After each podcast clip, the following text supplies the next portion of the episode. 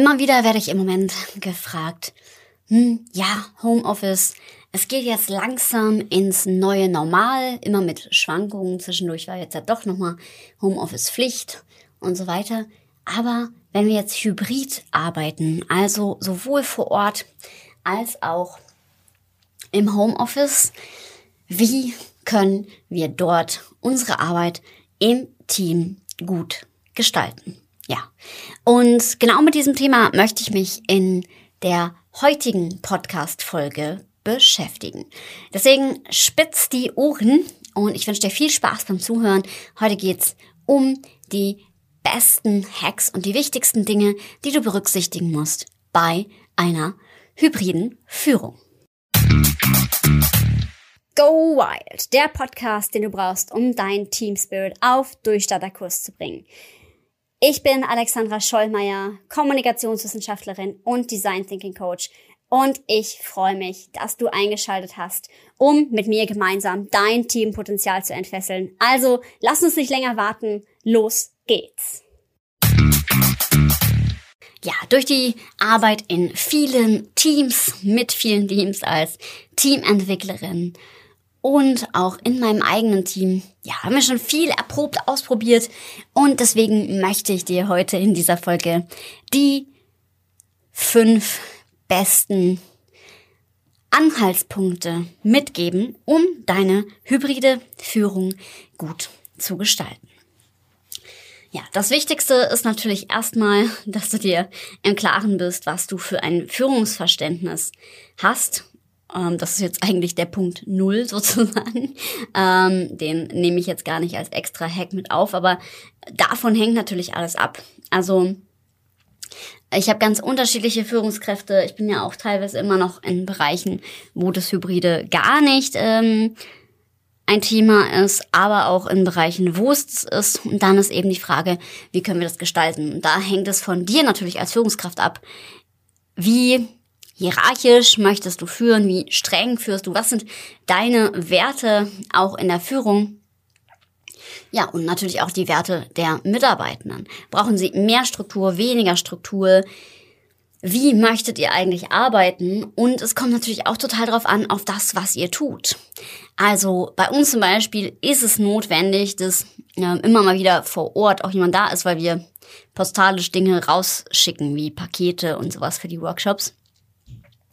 Ähm, ja, und da ist es total notwendig, dass mich jemand auch immer wieder vor Ort unterstützt. Ja, also es gibt natürlich auch Teams, bei denen ist es einfach wichtig, dass auch vor Ort gearbeitet wird und je nachdem, wie die Möglichkeiten sind, danach richtet sich dann natürlich auch das, was letztendlich stattfindet. Genau, so viel sei also einleitend gesagt. Das Beste, was du tun kannst, ist auch mit deinem Team diesen Prozess gemeinsam zu gestalten, ob extern moderiert oder eben auch selbst. Das ist völlig fein, aber unbedingt das Team mit einbringen. Und das ist das, was ich immer wieder feststelle. Also es wird so ein bisschen sich überlegt, wie kann ich denn führen, ohne den Dialog mit dem Team zu suchen und ähm, zu schauen, okay, was brauchen die denn? Ja, also um das zu vermeiden, ist es natürlich super zu schauen, wie man dort gemeinsam halt hinkommen kann. Ja, das erfordert natürlich ein bisschen Moderationsgrundkompetenz, also wirklich das Mitnehmen, das Einfordern, das ähm, ja gezielte immer wieder abklopfen. Wie arbeiten wir zusammen, wie finden wir das gut oder auch nicht. Genau, falls du noch keine Retrospektiven nutzt, solltest du dir das unbedingt anschauen. Dazu gibt es auch mehrere Folgen hier im Podcast, auch eine zur Retrospektive. Genau, jetzt aber zu den ganz praktischen Dingen. Also was kannst du tun im hybriden Führen und welche Elemente sind wichtig, die du berücksichtigen musst. Ja, wie ähm, im Homeoffice auch schon gesagt, mm, aber im Hybriden noch wichtiger, weil wir halt verschiedene Arten der Zusammenarbeit haben und die Gefahr auch sein kann, dass die, die eben äh, mehr vor Ort arbeiten als andere, dass die sozusagen näher dem Teamgefühl sind und die anderen sozusagen halt sich weiter wegfühlen, das ist eine Sache, die muss man im Hybriden ganz besonders im Blick haben und auch schauen, wie man damit umgehen kann. Deswegen hilft natürlich ein regelmäßiges Feedback-Format und auch regelmäßige Mitarbeitergespräche total dabei, dem schon mal vorab zu, ja, das vorab schon mal zu unterbinden. Genau. Und ansonsten total wichtig für das hybride Arbeiten sind feste Routinen, die ihr habt. Also Teamroutinen, die eure Teamidentität auch ausmachen. Sei es ein Check-in, teilweise ein Daily Meeting, teilweise ähm, eben auch ein Weekly Checkout. Ähm, alles, was ihr sozusagen als feste Teamroutine habt.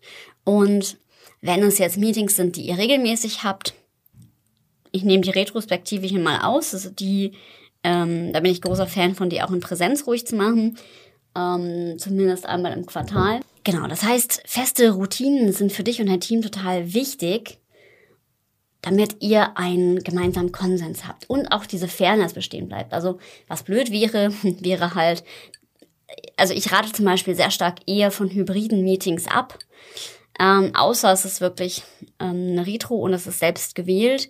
Ich würde immer schauen, dass man bei Meetings eine Kommunikationsplattform wählt. Außer es sind jetzt riesige Sitzungen, ähm, wo das dann eher so ein Fishbowl-Charakter hat, also wo es sinnvoll ist, dass eine kleinere Gruppe vor Ort diskutiert und die anderen sozusagen zugeschaltet sind.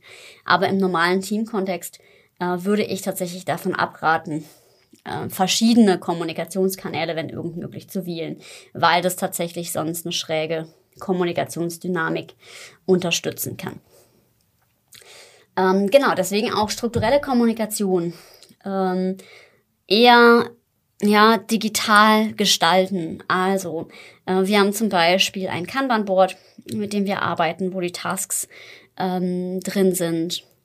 Und kein physisches, sondern alles, alles, was Prozesse und Arbeiten und Kommunikation an Tätigkeiten angeht, das ist halt alles komplett digitalisiert. Also da passiert so gut es geht nichts per Zuruf. Mm. Ja, und das ist auf jeden Fall das Ziel. Und dann kann man damit eben auch gut arbeiten. Und das erleichtert natürlich auch dann letztendlich Dinge vertrauensvoll abzugeben. Also wenn die, wenn es ein klares System gibt, wo ähm, eine Checkliste zum Beispiel hinterlegt ist, wo klar ist, welche Sachen bis wann erledigt werden müssen, ähm, die Struktur. Ich sage immer gerne, Struktur schafft Freiheit ähm, oder Struktur in diesem Fall schafft halt eben auch Vertrauen. Und ja, und dann ist es natürlich super, super gut, wenn diese Kommunikation digital geregelt ist. Also sei es in einer guten ähm, Ordnerstruktur, sei es eben in guten, weiß ich nicht, Projektplänen, ähm, in einem klaren Kanban-Board, in klaren To-Dos, irgendwo, dass das digital auf jeden Fall hinterlegt ist.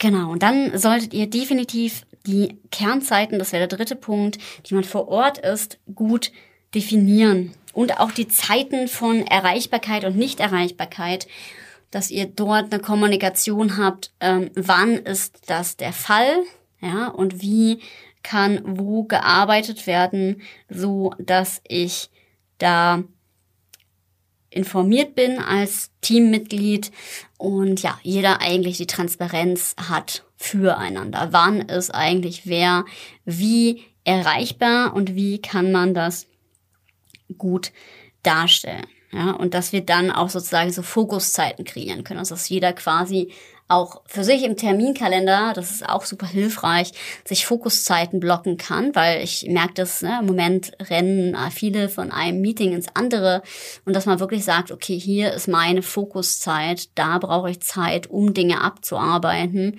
und ähm, sich dort auch diese Termine tatsächlich einstellt.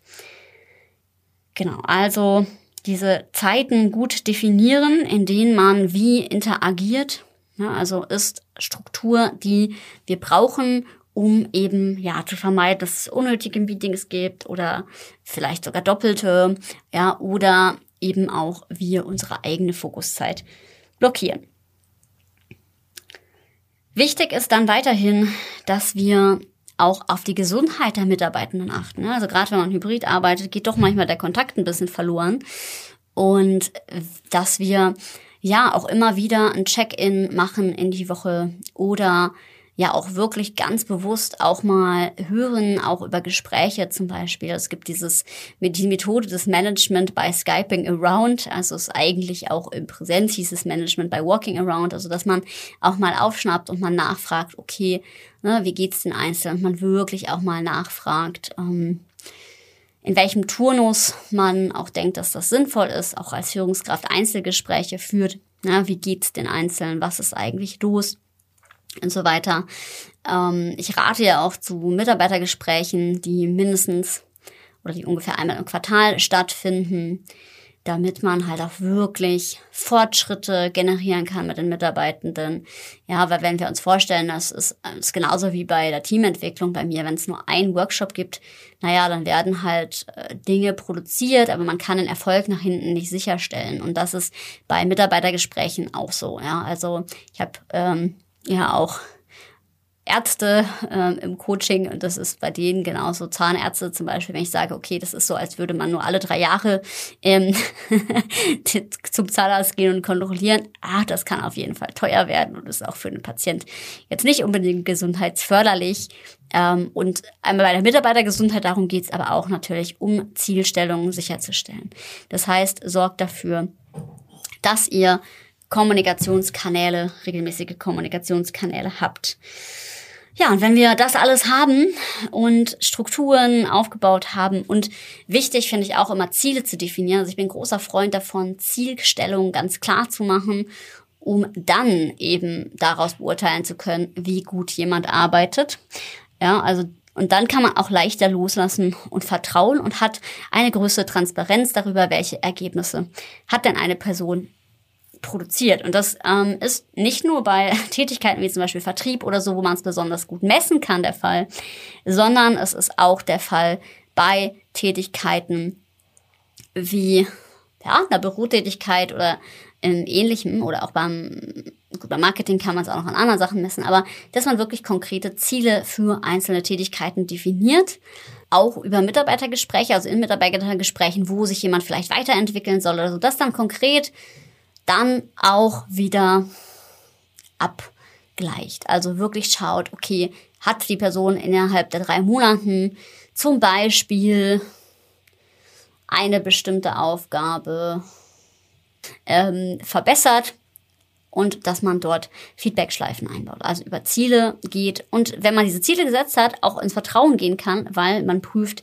ja dann wieder nach, sind diese Ziele erfüllt worden in regelmäßigen Abständen. Und in der Zwischenzeit, wenn man die Ziele nicht prüft, braucht man dann auch nicht permanent Kontrolle üben. Ja, und je nach äh, Typ und je nach Führungsnotwendigkeit äh, sind die Abstände natürlich engmaschiger. Also führen über Ziele im hybriden.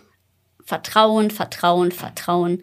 Und dann aber auch ganz bewusst gute Strukturen ziehen, um eine gute Basis der Kommunikation sicherzustellen und natürlich auch die Produktivität.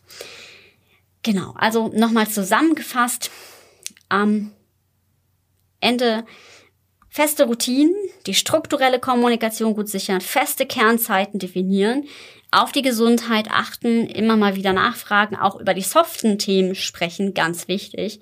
Ähm, und habt wirklich eine Fürsorge für eure Mitarbeitenden und durch diese Struktur und Ziele setzt auf Vertrauen. Ja, das ist es soweit. Und wenn du sagst, hey, ich möchte voll gerne mich im Hybriden führen oder generell im Führen weiterentwickeln, wirklich meinen Führungsstil entwickeln, richtige gute Tools kennenlernen, wissen, wie du Meetings effektiv moderierst, wie du Mitarbeitergespräche effektiv führst, ja, und du dir so mehr Freiheit auch in deinem Alltag verschaffst, dann solltest du unbedingt unsere Führungskräfteausbildung nicht verpassen. Es ist jetzt noch aktuell ein Platz da. Und ja, die nächste Runde startet im Mai, wird aber wesentlich teurer, so viel sei schon mal gesagt. Es wird richtig cool. Ähm, ja, die Videos sind zu einem Großteil schon im Kasten Und ja, ich freue mich einfach drauf, weil es sind richtig, richtig klasse Inhalte und ich bin super sicher, dass es so eine Art von Führungskräfteausbildung tatsächlich noch nicht gibt. In diesem Sinne, auch für dich, ähm, ja, sei mutig und hab wilde Ideen. Trau dich, ungewöhnliche Dinge zu erfinden, denn da kommt Gutes bei rum. Ja, liebe Grüße, alles Gute und bis zum nächsten Mal.